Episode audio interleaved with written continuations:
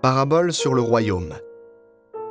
Le royaume des cieux est comparable à un trésor caché dans un champ. L'homme qui l'a découvert le cache de nouveau. Dans sa joie, il va vendre tout ce qu'il possède et il achète ce champ.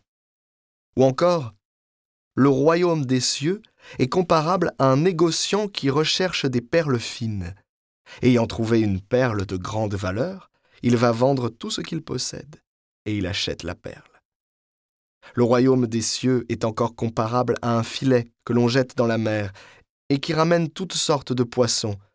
Quand il est plein, on le tire sur le rivage, on s'assied, on ramasse dans des paniers ce qui est bon, et on rejette ce qui ne vaut rien. Ainsi en sera-t-il à la fin du monde.